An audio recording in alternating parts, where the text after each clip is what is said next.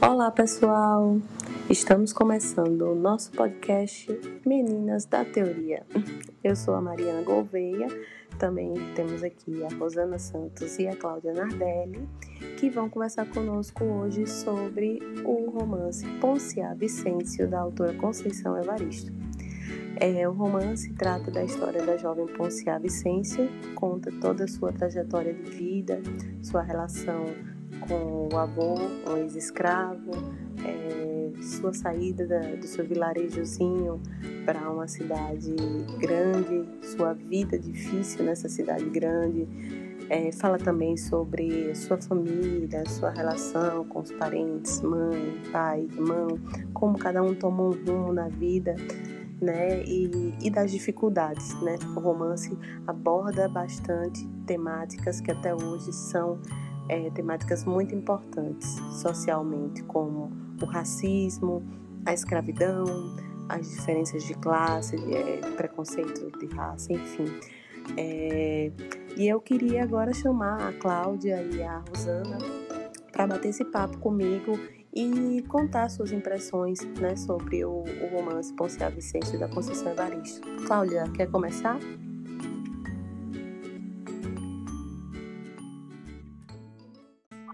Sim, dando continuidade à fala de Mari, assim, para mim, o romance foi bem marcante, do começo ao fim.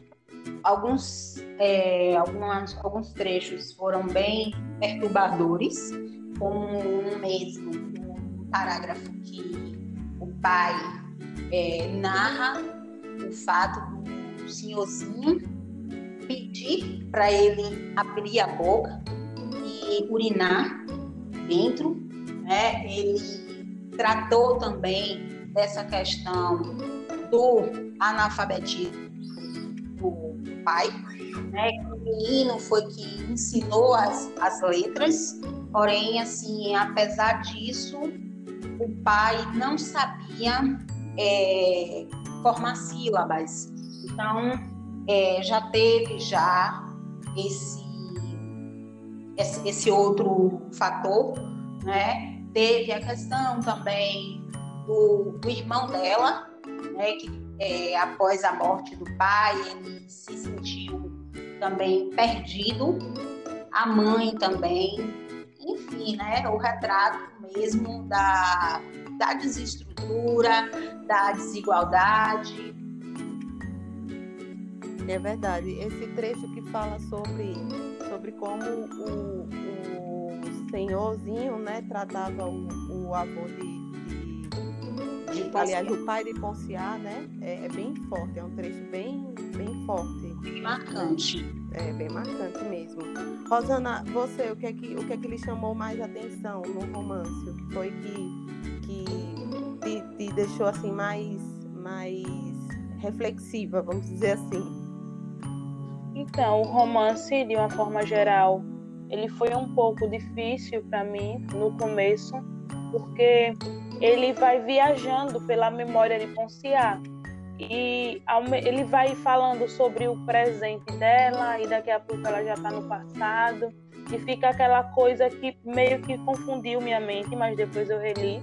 E uma das partes que na minha concepção ficou clara foi que a gente estuda que quando termina a escravidão, quando recebem a carta, né, a Lei Áurea, parece que todo mundo vive feliz para sempre, mas não é bem assim.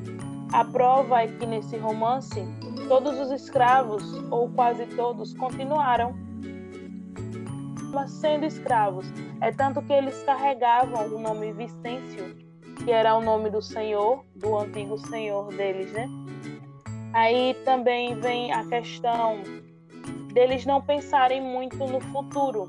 Parece que eles não pensavam no que iam fazer no futuro, porque já vinha trazendo aquela herança maldita de ser escravo daquele senhor. E é tanto que quando Ponciá vai para outra cidade, né, quando ela viaja, ela sofre sete abortos. Parece que aquilo, para mim, foi meio que um sinal de não continuar com aquela linhagem. Não sei se outras pessoas entenderam dessa forma, Mas uma pessoa ter sete abortos, ela não conseguiu procriar, ela não conseguiu deixar nenhum filho.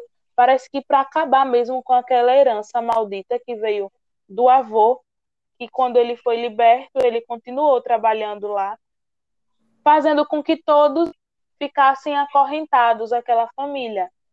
Eu acho que foi o que mais me chamou a atenção, foi isso, né? Eles viverem presos mesmo podendo se libertarem. Porque a gente sabe que a vida não é fácil, não é assim. Hoje eu estou livre e vou viver minha vida. Eles não, não tinham uma educação básica, não sabiam ler, não sabiam escrever. E começa a mudar a partir dali, né? Quando o irmão dela também viaja depois dela, ele quer se tornar um soldado, ele vai em busca daquilo, mas no final ele vê que não é aquilo que ele realmente queria, né? Porque eu acho que ele só colocou aquilo na cabeça como uma forma de como uma mudança de vida e no final ele percebeu que não tinha o, o dom para viver sendo um soldado o resto da vida.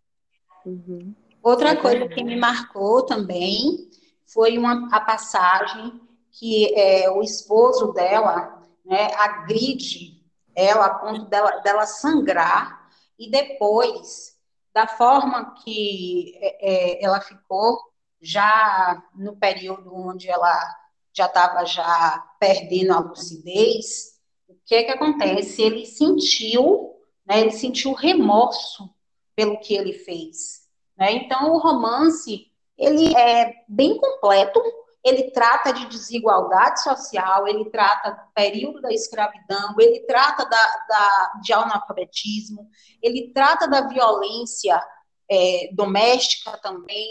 É verdade. E, é, enfim. É, esse, esse é. trecho que esse trecho que você que a Rosana falou sobre a, a questão da, da pobreza e tal, né, e dela na favela foi algo que também me chamou bastante atenção, né? as passagens que, que fala dela é, fazendo ecoando café com resto de pó, né, que já foi sim, passado, sim. Do, de pegar a lata de goiabada para servir a comida dentro da lata de goiabada, uma pobreza tão grande que a pessoa não tem um prato, né?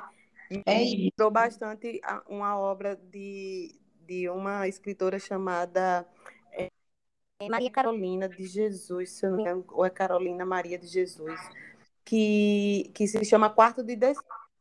Eu li esse livro tem alguns anos e ele me chocou bastante porque é um diário que relata esse dia a dia da favela. Inclusive, a, a autora fala sobre a pobreza, assim, é, a fome né, na pobreza, o que é essa fome, né, o que é passar fome, sentir dor né, sentir dor, o corpo sentir dor por, por estar com fome.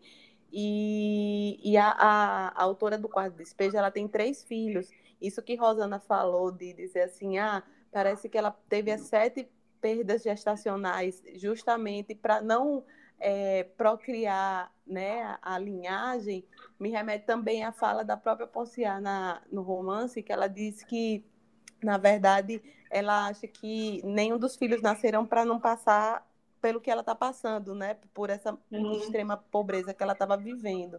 E, e, é bem isso mesmo, assim, né? Que a gente vê ainda hoje, né? Os negros, eles continuam é, sendo é, massacrados, vivendo à margem é, da sociedade, né? O que, uhum. o que a gente fala ainda hoje sobre racismo estrutural, né? E, e, que tanto se tem abordado ainda bem, né? Em várias frentes hoje em dia a gente tem visto muita gente falando sobre isso mas está aí retratado, assim, mostrando para todo mundo que é algo histórico, né? É algo que vem e que se perpetuou, né? Vem se perpetuando até o, o momento presente e que a gente ainda não vê perspectiva de, de resolução, porque todo aquele processo de escravidão foi que culminou né, na, no, nas diferenças de classe que a gente tem hoje, né, e nas dificuldades que essas diferenças causam, enfim. É, eu acho que me chamou bastante atenção também essa questão do, do social voltado para a perspectiva do negro mesmo dentro da, da sociedade. Sim. É isso, meninas. Então, a gente vai. Eu queria que vocês deixassem suas considerações finais, vocês dissessem é, se gostaram, se não gostaram da obra, né? E, então... e dar uma palavra aí para a gente encerrar o nosso podcast de hoje. Então, eu gostei da obra, apesar de ser, como eu, como eu disse, foi, foi bem impactante, entendeu? Mas, assim, é, é uma obra que ela é bem reflexiva, né? serve para a gente é, pensar no pensar no ontem para é, é, tentar melhorar o, o agora, né? E é, pensar num futuro melhor. Eu é. penso assim. É verdade. Isso. E para quem está me ouvindo, eu gostei muito do livro é, e recomendo. Podem fazer a leitura que vocês irão se surpreender. É verdade, é um livro bem, bem complexo, né? A gente sentiu de início um pouquinho de dificuldade na leitura, porque as passagens elas não são, o tempo não é linear, né? É, a, a forma como a Conceição Evarista escreveu leva a gente para momentos diferentes, né, a todo instante, né, indo e voltando na memória, no presente e no passado de, de Ponciar, mas é um livro, uma leitura bem interessante e que para esses tempos que a gente está vivendo, né, para a melhoria dos tempos que a gente ainda vive hoje, é uma leitura realmente fundamental. Bom, meninas, muito obrigada pela participação de todas, né? Obrigada pela, pela fala de cada uma de vocês. E é isso, a gente fica por aqui agradecendo a todo mundo e desejando uma boa leitura para quem for ler Ponciá Vicêncio de Conceição Evaristo. Tchau, pessoal. Tchau. Até a próxima.